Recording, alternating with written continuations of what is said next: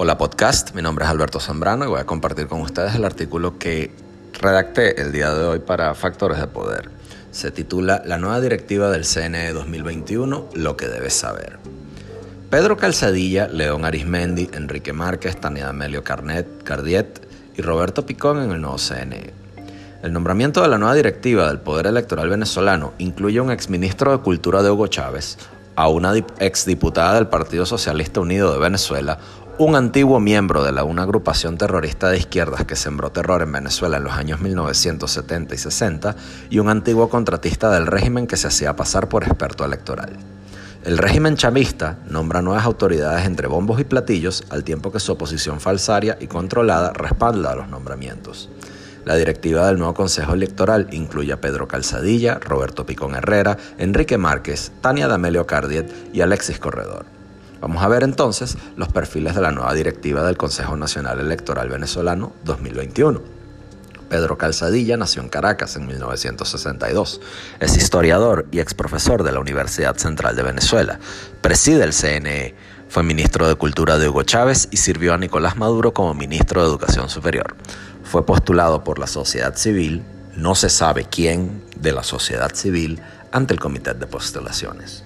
La empresa Súmate impugnó sin éxito su postulación bajo la premisa de que Calzadilla tenía vínculos políticos imposibles de negar con el partido de gobierno. Luego le sigue Tania D'Amelio Cardiet, nacida en La Guaira en el año 1971, es abogada egresada de la Universidad Santa María y fue diputada por el Movimiento Quinta República, luego Partido Socialista Unido de Venezuela durante una década. Desde 2009 se desempeña como rectora, integrando tres directivas, cada una más nefasta que la otra, del Consejo Nacional Electoral. La empresa Súmate también impugnó esta candidatura sin éxito, haciendo la misma objeción que a Calzadilla. En su paso como rectora del Consejo Nacional Electoral, Tania D'Amelio Cardiet presidió la Comisión de Registro Civil y Electoral, así como la Comisión de Participación Política y Financiamiento, piezas claves en la constitución de votantes fantasmas y el control de los partidos políticos judicializados. El artículo 8 de la Ley Orgánica del Poder Electoral, la LOPE, que fue redactada por los chavistas, estipula que los rectores solo pueden ser reelegidos por dos periodos adicionales y en sus cargos, y miradla allí, Alexis Corredor dice ser historiador, egresado del Instituto Pedagógico de Caracas. Chavista originario, perteneció a la banda terrorista Liga Socialista en los años 60 y 70. Fue electo en 2017 como integrante de la constituyente y la empresa Súmate también impugnó esta postulación. Roberto Picón Herrera nació en 1962. Es un ingeniero de sistemas y ex contratista del gobierno. Maneja la empresa Consein, consultores e ingenieros informáticos. Durante años se hizo pasar como experto electoral manejando la empresa Ojo Electoral junto con otro chavista, Carlos Genatios, desde la cual empujó la adopción de un anodino software de conteo rápido de votos al partido político Mesa de Unidad Democrática, cuando este era piloteado por Ramón Guillermo Aveledo y Ramón José Medina, bajo la excusa de que utilizando ese software podían ganarle al chavismo en elecciones controladas. En su paso por la MUD, Picón Herrera negó de forma sistemática la posibilidad de fraude y es firmante de la llamada Acta de la Traición, un documento que firmó ante el Consejo Nacional Electoral con otro exdiputado meberrista devenido opositor, por conveniencia, llamado Vicente Bello, en el que permitió, sin objeciones, la inclusión de votantes fantasmas en las elecciones de Chávez contra Capriles. Excontratista del régimen mientras era asesor opositor caído en desgracia, Picón Herrera estuvo preso por delincuencia informática. Lo postula una red de desconocidos llamada Sinergia, que se integra a otra cosa llamada Foro Cívico, que no sabemos para qué sirve, ni quiénes son, ni qué hacen. Cabe destacar que la empresa Súmate no postuló, corrijo, la empresa Súmate no impugnó la postulación de Roberto Picón Herrera, pese a, sus vínculos imposibles de negar con el partido político MUD, ni su prontuario criminal, que no se limita a los hackeos del Consejo Nacional Electoral, sino a intimidación de disidentes, como el quien les habla. Picón Herrera, tras ser increpado por mi persona por el acta de la traición, hackeó mis correos, hackeó mi, hackeó mi Twitter y me amenazó. Él, Juan Mijares y otros más. Pasemos a hablar ahora de Enrique Márquez.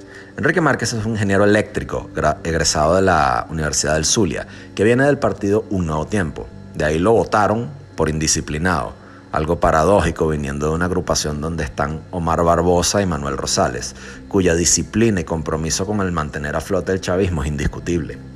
Ciertas actitudes de Enrique Márquez, quizás el dinero, lo hicieron salir de la órbita de las aspiraciones políticas en los circuitos electorales zulianos para irse a contar los votos.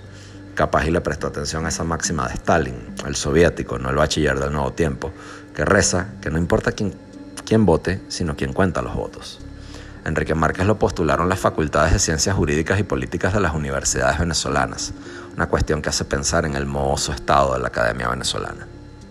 La empresa Súmate tampoco impugnó la postulación de Enrique Márquez, pese a sus vínculos imposibles de negar con asociaciones políticas con fines electorales. La salsa que es buena para el pavo, en el caso del chavismo, también debería ser buena para la pava, en el caso de su oposición. Hablemos ahora de los suplentes. Si los nombres de los rectores principales no causan alarma, pasemos entonces a revisar los nombres de los suplentes, que incluyen a un antiguo alcalde chavista de los Altos Mirandinos, el exdirector de Servicio de Migración y Extranjería venezolana, un viceministro de Educación, el antiguo encargado de I T de la gobernación chavista de Miranda y un diputado de la banda de los alacranes. Empecemos por el último, Conrado Pérez, el alacrán. Conrado Pérez fue un exdiputado alacrán de Primero Justicia. Es uno de los responsables de otorgamiento de cargas de buenas conductas a los testaferros del chavismo. Ese será el suplente de Roberto Picón. León Arismendi es el otro. León Arismendi, desde su cargo gremial en la Universidad Central, se oponía a mejoras de condiciones laborales de sus colegas. Ese es el otro suplente del excontratista del régimen devenido rector. Gustavo Vizcaíno fue director del SAIME. Saúl Bernal dirigió la Oficina de Financiamiento del Consejo Nacional Electoral. Y esos serán los suplentes del presidente del Consejo Nacional Electoral, Pedro Calzadilla. Griselda Colina y Francisco Martínez son dos personajes relativamente desconocidos fuera de su mundillo, y ellos serán los suplentes de la cuota de Manuel Rosales en el ente comicial. Cuando me refiero a Manuel Rosales, me refiero a Enrique Márquez. Francisco Garcés es ingeniero, fue ministro de Hugo Chávez en la cartera de, transporte y fue alcalde del municipio de Guaycaipuro. Él es el otro suplente. Con esto concluimos este reportaje. Les recuerdo que este reportaje llega a ustedes gracias a Anchor.fm, Anchor.fm traídos a ustedes por Spotify y es una plataforma con la cual puedes grabar y colocar tu podcast en toda la internet. Estoy en Apple Podcasts, en Spotify y en otras plataformas donde puedes descargar gratuitamente mi podcast. Si te gusta mis contenidos y quieres premiar mi talento, puedes meterte en patreon.com barra Alberto Zambrano. Patreon.com barra Alberto Zambrano. Patreon.com es una plataforma de crowdfunding donde la gente interesante como tú premia a la gente con talento como yo por los contenidos. Nos vemos allá. Narró para ustedes Alberto Zambrano, 7 de mayo de 2021. Gracias por su atención.